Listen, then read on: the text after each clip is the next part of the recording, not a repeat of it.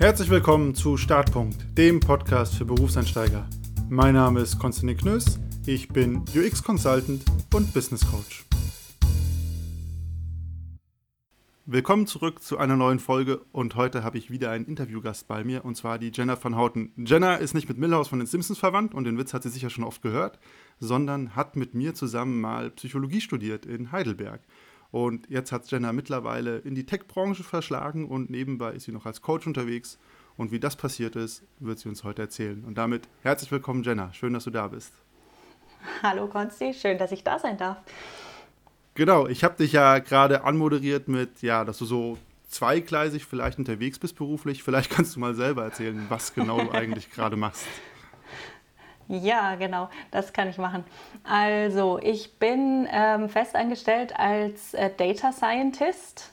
Ähm, so dieser etwas trendige Beruf im Moment. Da bin ich so ein bisschen reingerutscht, aber das kann ich nachher noch ein bisschen genauer erzählen. Ähm, Data Scientist ähm, in einem IT-Unternehmen. Und ähm, seit einem Jahr bin ich nebenberuflich als Coach und Psychologin. Und ähm, genau, coache Frauen, die sich selbstbewusster im Beruf auftreten wollen, die ihren eigenen Weg zu finden. Da habe ich ja jetzt ja eigentlich schon mal die klassische, ähm, vermeintlich dumme Frage. Du hast Psychologie studiert, wie wird man da denn Data Scientist? Ich denke, die Psychologen, äh, die, die gucken doch nur Leuten in den Kopf. Ähm, ja, das machen sie die Hälfte der Zeit, so während des Studiums zumindest, oder das, ja. Ähm, und die andere Hälfte während des Studiums macht man Statistik. Und ähm, während des Bewerbungsprozesses war mir eigentlich noch nicht so klar, okay, ich wollte ins Unternehmen, aber ich wusste noch nicht so richtig als was. Ähm, und das Einzige, was mir damals eingefallen ist, ist ähm, Personal- oder Unternehmensberatung, weil das sind so die zwei Sachen, die man irgendwie als Psychologe mitkriegt, dass man die im Unternehmen machen kann. Ähm, also habe ich mich da in die Richtung beworben. Ähm, und das hat aber irgendwie zum einen nicht so richtig geklappt und zum anderen irgendwie muss ich tatsächlich sagen, auch gerade in der Unternehmensberatung sind auch die Rahmenbedingungen äh, natürlich, äh, muss man sich gut überlegen, ob man die haben möchte. Ähm, und dann hat mir tatsächlich ein Freund gesagt, so hey, bei uns im Unternehmen, da gibt es auch CRM, also Customer Relation Management, die machen doch auch eigentlich nur Statistik und das, was die da an Statistik machen, das macht ihr Psychologen doch auch. Das kannst du doch auch. Ähm, und dann habe ich mal angefangen, mich damit auseinanderzusetzen. Okay, was ist das? Ähm, Gibt es da Stellen? Und habe mich einfach mal drauf beworben, ohne genauer zu wissen. Und dachte, naja gut, probiere ich halt mal was anderes aus. Teste ich mal, was das ist, ähm, weil ich gern auch tatsächlich die Rahmenbedingungen eines Konzerns mal gerne gehabt hätte oder zumindest mal ausprobieren wollte. Ähm, zu sagen, okay, ich habe planbare Arbeitszeiten, ich habe planbare Überstunden, ein planbares Gehalt. ähm, genau, und habe mich einfach darauf beworben und dann während des Bewerbungsgesprächs tatsächlich gemerkt, hey, das könnte richtig cool sein. Ähm, genau, und von dem her habe ich den Teil der Statistik ähm, dann zu meinem Beruf gemacht, in Anführungszeichen, ähm, aus meinem Studium. Und dadurch, dass ich aber ähm, in einem Bereich war, wo wir Kundenverhalten analysieren, war es natürlich sehr leicht zu verargumentieren, warum das eine Stelle ist, die auch für Psychologen gut geeignet ist. Also warum ich eine Expertise mitbringe, die zwar in der Stellenausschreibung tatsächlich gar nicht gefordert war, ähm, sondern umgekehrt. Die Stellenausschreibung war für Mathematiker, Informatiker und äh, Personen mit irgendwie ähnlichen Studiengängen. Äh, da habe ich Psychologie einfach mal großzügig dazugezählt ähm, und ähm, habe mich einfach ja drauf beworben und dann eben verargumentiert, naja, ich, ja, ich bin kein Mathematiker, statistisch äh, gehen wir als Sozialwissenschaftler da anders ran. Ähm, dafür bringe ich aber was mit, was eben kein Mathematiker kann ähm, und bringe ganz andere Hypothesen über Kundenverhalten mit, ähm, was gerade bei ähm, Kundenanalysen natürlich hilfreich ist. Ideen zu kriegen, welche ähm, Hypothesen möchte ich eigentlich untersuchen, welche Daten brauchen wir, um wirklich Kundenverhalten gut vorhersagen zu können. Ja, und das hat dann geklappt. Und so bin ich in dem Job gelandet und damals noch mit dem Gefühl, na gut, ich probiere es mal aus, ich gucke mal, ob es was ist. Und wenn es nichts ist, dann habe ich ja nichts verloren. Ähm, dann kann ich mich ja auch wieder woanders hin bewerben. Ähm, aber mittlerweile bin ich seit sechs Jahren da mit einer Unterbrechung von einem Jahr in Elternzeit. Ähm, Genau. Und ich mag es immer noch. Das ist ja immer schön, wenn man das von seinem Beruf sagen kann. Hm, ich finde das spannend, dass du das so beschreibst, ähm, wie du ja quasi selber gesagt hast, du bist reingerutscht in, in dann dieses Feld. Ja. Ähm, die Frage, die mir dabei bekommen, gekommen ist und die ich tatsächlich auch gar nicht weiß, obwohl wir zusammen studiert haben, warum hast du überhaupt Psychologie studiert? Also hattest du da ein Ziel vor Augen, so nach dem Motto, ich studiere das und will diesen oder jenen Beruf äh, erlernen? Oder mhm. warst du noch komplett offen? Ähm, also ich habe Psychologie studiert, weil mich interessiert hat, äh, wie Menschen funktionieren. Mich hat interessiert, ähm, warum manche Menschen ähm, glücklich sind und andere eine psychische Störung entwickeln, obwohl die Umstände oft ja gleich oder ähnlich sind. Und das wollte ich wissen, wie das funktioniert. Und eigentlich bin ich schon ins Psychologiestudium gestartet mit dem Gedanken, dass ich mal in Richtung Therapie gehe oder in diesem äh, klinischen Kontext auch arbeiten würde. Ähm, und habe dann aber relativ schnell, auch schon am Anfang meines Studiums im ersten Praktikum gemerkt, dass ich da nicht hingehöre. Also ähm, dass ich ungern ähm, im, im, psychiatrischen Kontext arbeiten möchte, weil ich einfach gemerkt habe, okay, das sind Geschichten, die mag ich nicht mit nach Hause tragen. Ähm, da fällt es mir schwer, damit umzugehen. Ähm, und damit war der klinische Bereich für mich relativ früh im Studium dann doch ausgeschlossen. Ähm, aber man hat ja mit dem Psychologiestudium, das wusste ich auch vorher schon, ähm, sehr viele Möglichkeiten. Und ich wusste halt, mich interessieren die Inhalte, mich interessiert das, was ich dort lernen werde, an der Art zu denken. Ähm, und wohin es mich dann verschlagen wird, das wird dann irgendwie auch das Richtige sein. Also so denke ich eigentlich grundsätzlich. Wenn ich äh, äh, in eine Richtung gehe und es ist was, was mich interessiert, dann glaube ich, dass es mir auch Türen öffnen wird zu anderen Dingen, die mich auch interessieren werden. Mhm. Und ich finde das ja spannend, dass du dann gemeint hast, äh, okay, dann hat mir ein Freund diesen Job empfohlen und irgendwie habe ich mich drauf beworben. Also das klingt schon so, ah, okay, habe hätte ich niemals auf dem Schirm gehabt. Also schon nach eigentlich Zufall, oder? Ja, tatsächlich. Also ähm, ich glaube schon, dass sich äh, berufliche Wege ganz viel über Zufälle entwickeln. Ähm, man hat, redet mit zur richtigen Zeit mit dem richtigen Menschen, man spricht mit irgendwem, der halt gerade von irgendwas gehört hat. Ähm, aber dann halt zu sagen, okay, ich nehme das jetzt mal an, ich überlege mal, ich probiere mal einfach aus, ob das auch was sein könnte. Das ist dann natürlich das, was man wieder selber macht. Hm. Und ich finde es ganz bemerkenswert, weil du so sagst, okay, nach dem Studium, du hast gesagt, dies, diese oder jene Sache, da habe ich mich beworben. Dann hat dir dein Freund gesagt, okay, hey, bei uns, da ist was offen und das könnte passen. Und du hast selber gesagt, so, die Stellenbeschreibung hat so, naja, sagen wir mal 50-50 auf dich gepasst. Ähm, und du hast es jetzt sehr positiv beschrieben. Also ich probiere das mal aus, ich schaue mir das an. Hast du mhm. keine Angst gehabt, da zu scheitern oder da einfach am völlig falschen Fleck zu sein? Ähm, doch. also tatsächlich hat er mir nur ähm, die Richtung empfohlen. Der hat gesagt, guck mal in die Richtung, ob es da Jobs gibt. Ähm, ich bin tatsächlich in dem Fall jetzt, das stimmt, äh, im gleichen Unternehmen gelandet wie er. Aber ähm, der hatte noch keine Stelle vor Augen sozusagen, sondern er hat mir nur gesagt, guck mal in die Richtung. Ähm, und in dem Fall war es wirklich so, ich ähm, dies, ich habe einfach die Bewerbung hingeschrieben und hat einfach darauf vertraut. Der hat gesagt, dass ich ähm, eigentlich das mitbringen müsste, was man in dem Bereich braucht. Also habe ich mich einfach darauf beworben und habe das erstmal nicht weiter hinterfragt. Dann muss ich natürlich zum Bewerbungsgespräch gehen und dann habe ich mich darauf vorbereitet und das war sehr, sehr kurzfristig. Das war kurz vor Weihnachten und irgendwie in den Unternehmen manchmal äh, machen die dann so Schnellschüsse und sagen so, zack, jetzt zwei Tage vor Weihnachten müssen wir noch mal gucken, ob da nicht irgendwer ist, den wir noch schnell einladen können. Ähm, und auf dem Weg zum Bewerbungsgespräch habe ich dann noch einen Teil der Sachen googeln müssen, die in der Stellenausschreibung stehen, um zu gucken, was das überhaupt genau ist. und war dann aber gleichzeitig auch erleichtert, weil ich festgestellt habe, okay, manche Sachen, dadurch, dass die Stelle ja auch ausgeschrieben war für Mathematiker und Informatiker, haben die einfach andere Begriffe verwendet ähm, als wir als Sozialwissenschaftler halt aus dem Studium kennen. Und ich habe dann schon relativ schnell gemerkt, okay, die sagen ein anderes Wort dafür, aber was sie damit meinen, ist eigentlich das Gleiche, was ich auch gelernt habe. Ähm, und dann war der Überschnitt zwischen der Stellenausschreibung und dem, was ich konnte, doch größer, als ich bei der Bewerbung noch gedacht hatte. Also das würde ich auch grundsätzlich, äh, das irgendwie mein, mein Tipp immer bei Bewerbungen, ähm, Stellenausschreibungen nicht äh, zu 100 Prozent so zu nehmen, wie sie sind. Die werden oft einfach irgendwie so mal rausgehauen in den Unternehmen und so mal gucken, wer sich bewirbt.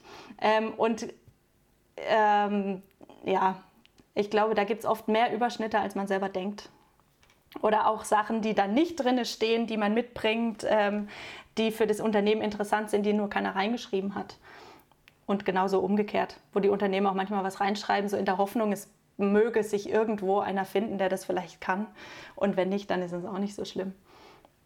Ja, ja, die Erfahrung äh, kann ich nur bestätigen. Gerade, das wissen ja die wenigsten oder gerade Berufseinsteiger nicht, dass ähm, gerade in Konzernen, wo du dich auch beworben hast, die ähm, Personalabteilung die Stellenausschreibung macht, aber die Fachabteilung, die eigentlich weiß, was sie will, da nur so, naja, mal ein bisschen mehr, mal ein bisschen weniger mitredet, aber nicht zwangsläufig mhm. im ersten Schritt die Leute dich anstellen, die auch wirklich wissen, was benötigt wird. Das ist ja immer noch ein kleiner Unterschied. Hm, was ich mich gefragt habe, du hast ja gerade erzählt, so, also auf jeden Fall ein starker Power-Move vor dem Bewerbungsgespräch, googeln, um was es eigentlich im Gespräch geht. ähm, dann hast du dich beworben, du hast da angefangen, du hast ja jetzt auch gesagt, mhm. du bist schon lange da. Aber zu welchem ja. Zeitpunkt hast du denn gemerkt, für dich, als du dann da warst, vielleicht war es auch schon im Vorstellungsgespräch, das passt, die Stelle und ich passen zusammen und ich werde hier, ich fühle mich hier wohl, ich werde hier vielleicht auch, ähm, was heißt vielleicht, ich werde hier Erfolg haben? Also das erste Gefühl dazu hatte ich im ersten Bewerbungsgespräch. Ähm, das muss ich auch wirklich sagen, das hat der ähm, Chef damals, also ich hatte das mit dem zukünftigen Chef, ähm, wirklich gut hingekriegt, dass ich gemerkt habe, irgendwie zum einen, ich kann gut mit dem, ich kann mir gut vorstellen, mit dem zusammenzuarbeiten und zum anderen, der hat mir halt damals so eine äh, Knobelaufgabe gegeben, um zu testen, wie ich so denke, was ja in Bewerbungsgesprächen auch ganz beliebt ist.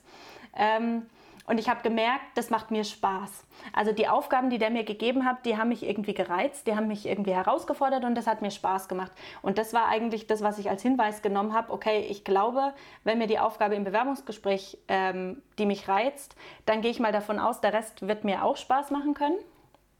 Ähm, weswegen ich mich dann auch für den Job entschieden habe, ohne zu wissen, wie genau wird der Job am Ende genau aussehen und werde ich das dann immer noch mögen.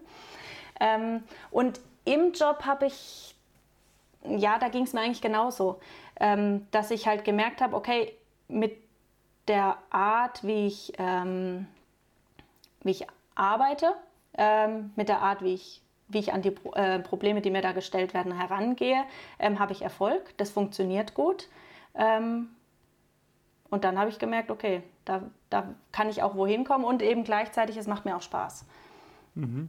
Ähm, da natürlich die Frage, äh, die ich immer stellen muss bei sowas. Wie hast du gemerkt für dich, okay, da habe ich Erfolg oder ich komme wohin? Woran hast du das festgemacht?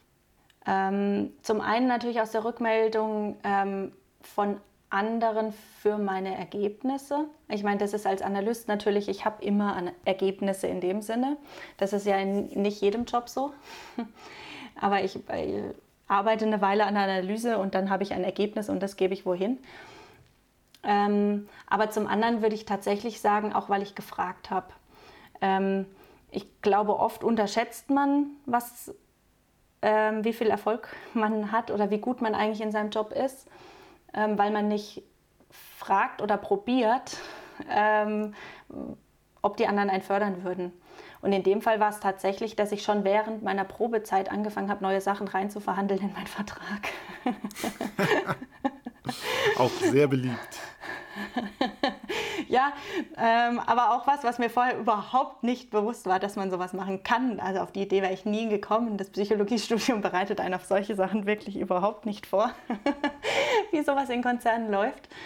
Ähm, und äh, das kam mir auch sehr komisch vor, dass man das so macht. Aber äh, ich habe das dann so gemacht und dabei dann auch gemerkt, okay, ich werde hier gefördert, ich kann Sachen äh, zusätzlich rein verhandeln ähm, und bin dann auch, ich glaube, noch, genau, noch in der Probezeit wurde meine Probezeit dann verkürzt und ich wurde ähm, in ein äh, Programm aufgenommen zur Förderung von Talenten.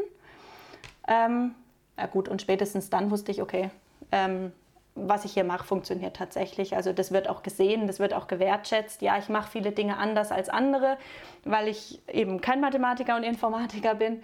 Ähm, aber es, wird trotzdem gesehen, was ich dabei, also ich leiste dabei trotzdem was Wertvolles oder was ähm, Hilfreiches. Mhm. Ja, wieder das klassische Thema, ne? so das richtige Feedback zur richtigen Zeit bekommen, um zu wissen, wohin es geht. Und du hast ja, ja gesagt, so, so waren die ersten ja, Monate, ja, Probezeit, sogar wirklich die ersten Monate im Job für dich eigentlich, ja, klingt jetzt sehr nach ähm, vielen Dingen, die gut liefen, sehr erfolgreich. Ähm, Gab es auch Dinge, wo du gesagt hast, okay, das war am Anfang dann schwierig für dich, äh, auch gerade in dem Konzern? Du hast ja das Wort Konzern mhm. jetzt auch mehrfach fallen lassen. Konzerne haben ja eine ganz eigene äh, Wirkweise und Struktur. Ja, also ich fand schon, ich erinnere mich noch dran, dass mir in den ersten Wochen, ich sag mal, die Ohren geklingelt haben von diesen ganzen Begriffen, die es da gibt, äh, die ich nicht kannte. Hast du ein Beispiel? Äh, es fängt bei KPIs an ähm, und endet bei irgendwie äh, Cross-Orders, Net-Orders. Ähm, also Konzerne haben ja für alles irgendwelche Begriffe und so eine interne eigene Sprache. Ähm, und ich glaube, das überschneidet sich auch zwischen den Konzernen dann irgendwann oder äh, zwischen den Unternehmen. Irgendwann kriegt man so manche Sachen mit, aber da wird ganz schön viel gedenglischt. ähm, und diese ganzen Begriffe und diese, auch die Denkweise von einem Konzern, also wie viel Politik da auch ähm, passiert, ähm, da, darauf war ich nicht gefasst. Also das kannte ich auch überhaupt nicht. Ich habe vorher äh, zwar in einer kleinen Unternehmensberatung gejobbt als Studentin, aber ich war eben nie Werkstudent. Ich wusste gar nicht, äh, dass es dieses äh, dass es das gibt, dass man in ähm, großen Unternehmen als Werkstudent angestellt sein kann und dabei eben schon ganz viel mitkriegt über die Prozesse in Unternehmen ähm, und über diese Politik ähm, zwischen den verschiedenen Bereichen, die unterschiedliche Ziele haben und zwischen unterschiedlichen Bereichsleitern, die unterschiedliche Ziele haben. Und ähm, dass es eben gar nicht so naja, ich kam halt aus einem Psychologiestudium, da wird man sehr idealistisch erzogen, sage ich jetzt mal. und auch alles, was man über Konzerne lernt, ist relativ idealistisch. So, ähm, keine Ahnung, man fördert die Mitarbeiterzufriedenheit und die Gesundheitspolitik in Unternehmen. Und, aber ähm, wie viel Politik das wirklich bedeutet, wie umsatzgetrieben auch Unternehmen sind ähm, und wie man mit Zahlen alles verargumentieren muss, was da passiert und das eben ganz oft gar nicht auf den Fakten an sich äh, entschieden wird. Also ähm, nicht nur rein sachlich, sondern dass da, was da eben alles noch mit reinspielt. Das habe ich dann so am Anfang schrittweise mitgekriegt und dann gedacht, wow, ähm, da spielt echt nochmal ganz schön viel mit rein. Auch wie positioniere ich mich dann selbst ähm, als, als Mitarbeiterin, dass meine Arbeit gesehen wird? Ähm, wie muss ich meine Arbeit gewissermaßen auch verpacken, damit sie gesehen wird und damit die auch genutzt wird? Ähm, ja, das fand ich am Anfang schon eine, eine, eine große Lernkurve. Hat dich das nicht abgeschreckt? Also am Ende des Tages, du bist ja jetzt schon seit längerem im Konzern mhm. unterwegs. Da hast du nicht gedacht, boah, was für, was für, ist das mein Umfeld? Zwischendurch schon. Also am Anfang nicht, weil am Anfang war ich, ähm, glaube ich, auch einfach damit beschäftigt, überhaupt reinzukommen. Da ist es ja dann von allen Seiten neu, also sowohl diese Kultur kennenzulernen, als auch inhaltlich einfach kennenzulernen, äh, was muss ich hier machen, wie funktioniert das. Ähm, weil bei allem, wie man auf eine Stellenanzeige passt, am Ende ist der Job selber, wo man dann lernt, wie es wirklich funktioniert. Ähm, vor allem als Berufseinsteiger. Ähm, da merkt man dann, ja, wie wenig praktisch so ein Studium dann tatsächlich ist. Ähm, und ja, nach einer Weile ich, kam ich tatsächlich an den Punkt, dann zu fragen, boah, ist es das wirklich? Will ich das auch dauerhaft? Will ich das auch länger? Ähm, kann ich mit dieser Kultur? Ähm, und für mich war aber der Schluss, ich habe halt aus, also ich habe ausprobiert, was geht innerhalb der Kultur. Also was passt zu mir? Wie möchte ich gerne mit anderen zusammenarbeiten? Wie, viel Poli wie, wie politisch möchte ich auftreten? Ähm, und ähm, was brauche ich, damit ich äh, meine Projekte auch durchbringe. Oder ja. Und das habe ich versucht sozusagen auszutarieren und dann zu gucken, okay, kann ich sozusagen ich selbst bleiben, meinen eigenen Werten treu bleiben ähm, innerhalb dieser Kultur. Und das hat bei mir wirklich gut funktioniert. Also da habe ich am Anfang noch eher gedacht, na, und vor allem als Berufseinsteiger guckt man, was machen die anderen und guckt dann, ähm, kann ich das auch so, mache ich das auch so, wie passe ich mich da irgendwie am besten an. Ähm, und da habe ich nach, ich weiß auch nicht mehr so genau, ein, zwei Jahren dann schon angefangen zu gucken, okay, wie möchte ich das eigentlich machen, ähm, auf welche Art möchte ich auftreten ähm, und passe ich dann noch in diese Werte des Unternehmens rein. Ähm, funktioniert das? Komme ich in Meetings, werde ich da noch ernst genommen oder nicht mehr? Ähm, ja, und das habe ich einfach ausprobiert und das hat funktioniert in dem Unternehmen, aber sonst hätte ich wahrscheinlich auch äh, gesagt, okay, dann, dann geht es halt nicht für mich. Wie lang ging für dich dieser, dieser Reflexions- oder Findungsprozess, wo du einfach geschaut hast, okay, passe ich zu dieser Kultur und passt diese Kultur zu mir? Hm. Äh, so meine spontane Antwort wäre, das ist so ein ongoing Prozess. Das ist irgendwie was, was auch immer ein bisschen mitläuft.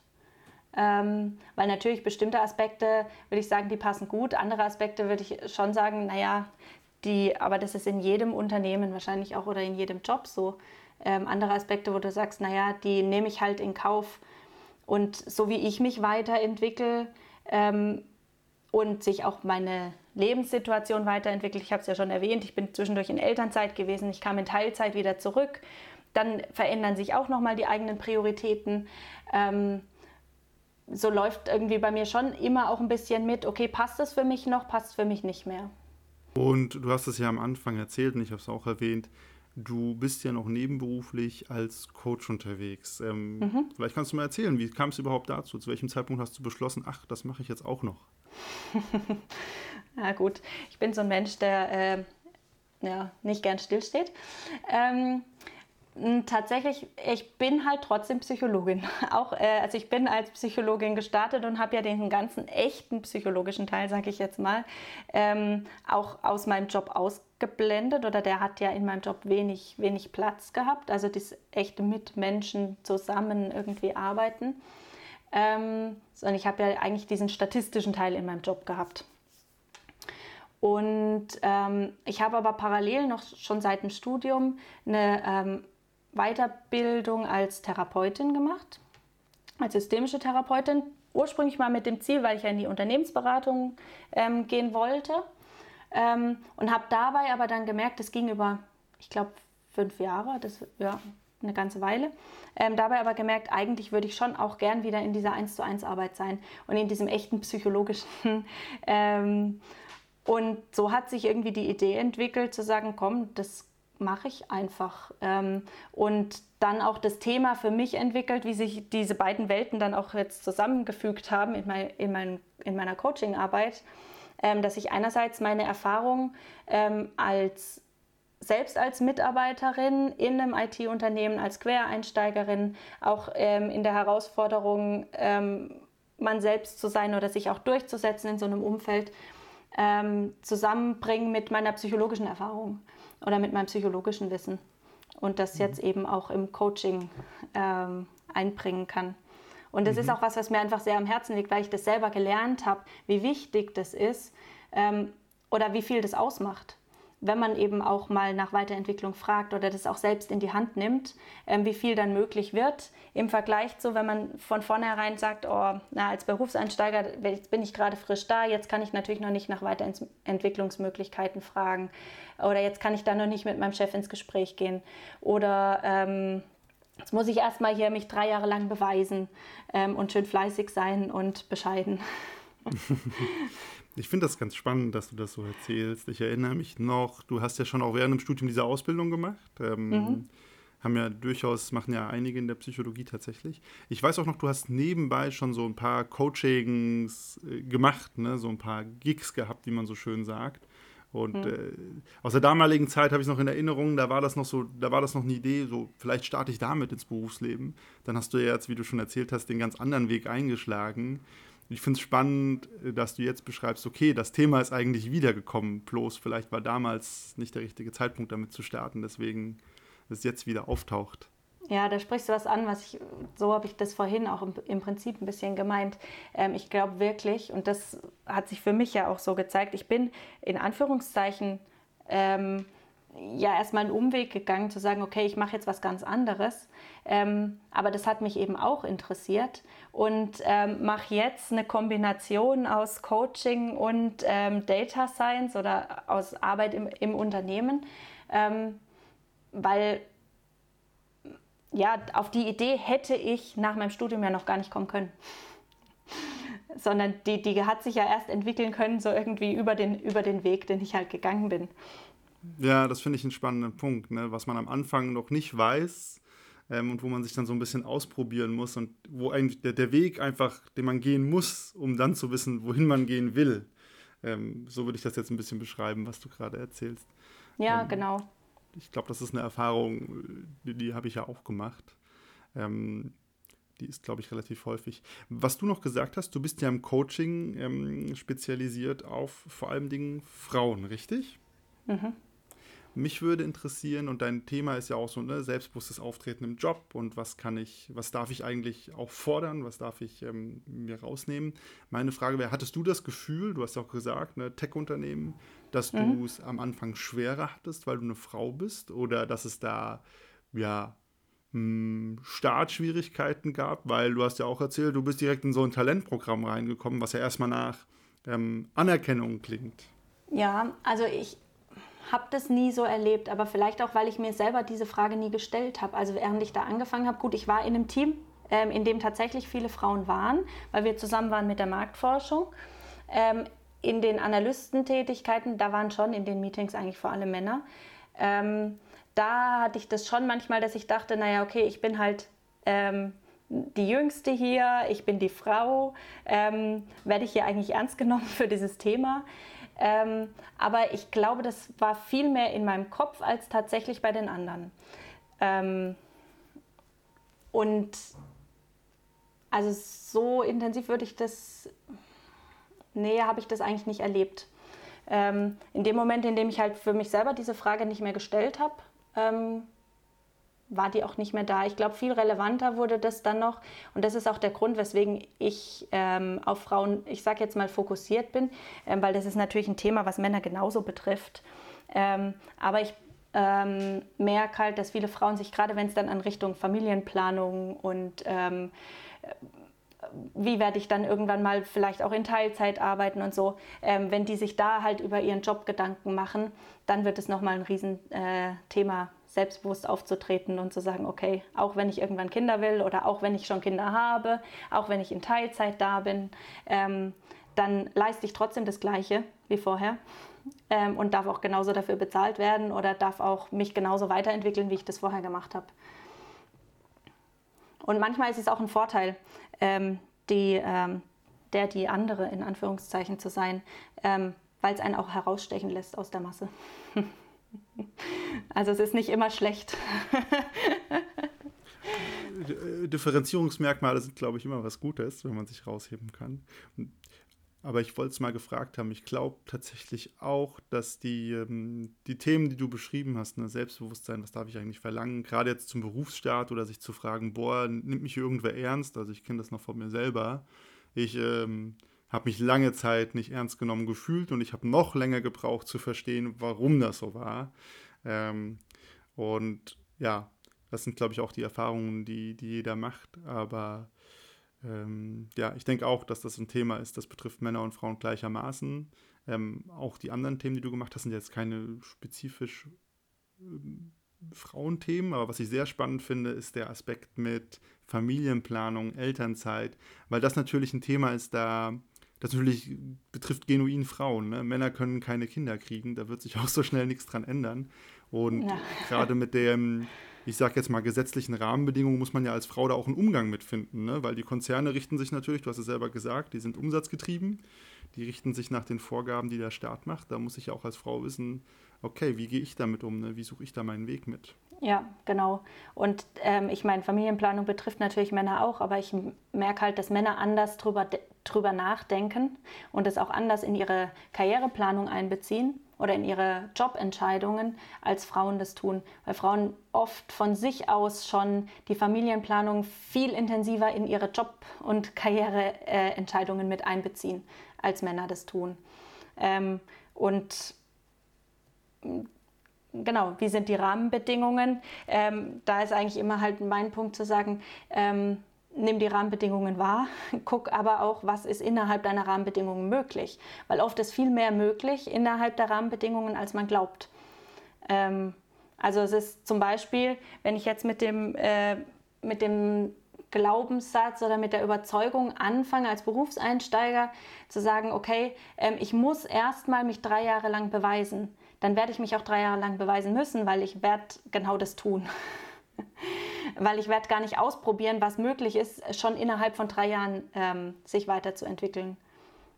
Ähm, und genauso ist es auch, wenn ich dann eben in Teilzeit wieder da bin oder wenn ich als ähm, Frau im, wie es so schön heißt, gebärfähigen Alter eingestellt werden will. Ähm, und ich höre schon von vielen, die da tatsächlich äh, mit vielen ähm, Vorurteilen, mit viel ähm, auch ja, Nachteilen zu kämpfen haben. Und das sind Rahmenbedingungen, mit denen man irgendwie umgehen muss.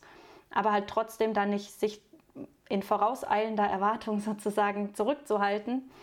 Ähm, ja, das ist da im Prinzip mein Thema. Ja, ja, nicht einfach ne, so Gedankenspiele im Kopf haben, sondern mal wirklich den Realitätscheck machen, wo ist denn hier die harte Grenze? Und wie du schon gesagt hast, es gibt dann erstaunlich wenig harte Grenzen oder man kann alles verhandeln am Ende des Tages wie zum Beispiel ja. seinen Vertrag in der Probezeit. das finde ich schon sehr mutig.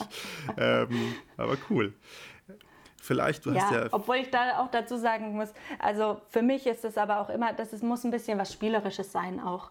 Ähm, ich glaube, in dem Moment, in dem es halt so ein verbissenes, ich muss jetzt, weil ich werde hier benachteiligt, ich ähm, muss jetzt mal was dagegen tun, ähm, dann wird es für beide Seiten wahrscheinlich anstrengend und frustrierend auch sondern das auch so ein bisschen spielerisch anzugehen und zu sagen, ich gucke mal, was noch geht, ähm, was eigentlich möglich wäre, ähm, bevor ich mich, ähm, bevor ich das direkt aufgebe und sage, das ist halt nicht möglich. Und dann vielleicht auch ähm, über Jahre darüber frustriert bin, dass das halt damals nicht möglich war. Aber vielleicht habe ich es auch nie ausprobiert. Ja, ich glaube, das ist ein wichtiger Punkt, den du sagst. Unverkrampft an die Sachen rangehen und nicht mit so einer, hey, mir steht das jetzt zu, ihr Penner, gebt mir das, sondern. Und da, das vor allem als Berufseinsteiger. ja. Ja, es ist ja, wie, wie du sagst, du, du erzählst ja gerne diesen Glaubenssatz, ich muss mich drei Jahre beweisen. Und ich würde mhm. schon sagen, im, am Einstieg, man muss sich beweisen. So. Also wenn ich Chef ja. wäre, warum soll ich jemandem Geld geben, von dem ich nicht weiß, was er mir, was er mir bringt? Ganz hart gesprochen. Aber das muss ja in Balance sein. Ich kann ja nicht sagen, jetzt zeig mir mal fünf Jahre, was du kannst und dann bezahle ich dich angemessen. Und umgekehrt kann ich nicht sagen, ich war zwei Tage hier, jetzt wisst ihr doch schon alles von mir. Ähm, genau, da muss man eine gute Balance finden. Das finde ich auf jeden Fall auch. Ähm, meine Frage wäre noch, wir haben ja viel darüber geredet, über deinen Einstieg, ähm, auch mhm. wie du jetzt paralleles Coaching gemacht hast. Gibt es so eine Sache, die du jetzt zum Berufseinstieg für dich ähm, gelernt hast, wo du rückblickend sagst, boah, wenn ich mit der Jenna vor sechs Jahren reden müsste, dann würde ich dir den Tipp geben, mach das oder lass das sein? Hm, also ich glaube, ein paar Sachen habe ich zwischendurch gesagt und jetzt selber schon wieder vergessen. ähm, aber ja, vielleicht der Tipp, ähm, hab Mut. Also wirklich Mut zu haben, zum einen Mut zur Lücke, was die Bewerbungen angeht, ähm, auch Sachen auszuprobieren. Ähm, man muss nicht immer schon den kompletten Plan haben, ähm, in welchem Job werde ich dann in zehn Jahren sein, wenn ich jetzt diesen Job annehme und kann ich mich überhaupt auf den Job bewerben, weil wenn ich da dann genommen werde, dann, also da kommt man halt immer in so ein Gedankenkarussell, das man nicht lösen kann, weil man die Zukunft nicht voraussehen kann. Ähm, sondern da wirklich ein bisschen Mut zu haben, auch auszuprobieren, ähm, weil Umwege sich oft irgendwie auch als genau der richtige Weg erweisen und einem Erfahrungen bringen, die man sonst nie gehabt hätte und zu möglicherweise ganz anderen äh, Stellen führen, an die man sonst halt nie gedacht hätte. Ähm, deswegen da Mut zu haben, auch auf die eigene Intuition zu hören und zu sagen, okay, ich probiere das jetzt mal aus, was kann schon schiefgehen? Also im Zweifel wechsle ich halt wieder. Ähm, und das aber halt auch innerhalb des eigenen Jobs manchmal ein bisschen Mut zu haben, ähm, mal was Neues auszuprobieren, mal auf eine andere Art vielleicht auch aufzutreten, ein bisschen ja, mehr von sich zu zeigen, mehr von sich auch einzubringen. Und für jemanden, der sagt, die Zukunft ist nicht planbar, habe ich natürlich die perfekte Abschlussfrage. Und zwar, glaubst du, dass du deinen Job auch in dieser Konstellation bis zur Rente noch machen wirst? Ähm, ich sag mal nein, weil ich grundsätzlich eigentlich davon ausgehe, also ich, ich, sehe es ja bei vielen jetzt schon, die Lebensläufe werden immer variabler. Ähm, und ich bin auch jemand, der sich einfach immer gerne weiterentwickelt. Und ich kann mir kaum vorstellen, dass ich jetzt noch für, jetzt bin ich 30, also äh, für 40 Jahre oder fast 40 Jahre genau das Gleiche machen werde. Ich glaube, ich werde mich immer weiterentwickeln. Ähm, und ja, auch mich innerhalb meiner Jobs weiterentwickeln und irgendwie was, ein bisschen Neues werde ich immer machen. Aber das finde ich macht es auch gerade spannend, dass man noch nicht so genau weiß, wohin einen das auch alles führen wird. Absolut. Und das ist doch auch ein schöner Abschluss für heute und damit auch vielen herzlichen Dank, dass du da warst und Auskunft gegeben hast, auch mal erzählt hast, ähm, vielleicht über die Situationen, die als Frau ganz besonders sind im Job mit dem Thema ähm, Familienplanung, was ja wirklich uns Männer gleich, aber doch anders betrifft. Genau, und dann weiterhin auch viel Erfolg, äh, sowohl beim Coaching als auch bei ähm, dem Konzernleben. Das war es ansonsten mit der heutigen Folge und wir hören uns nächste Woche. Bis dahin.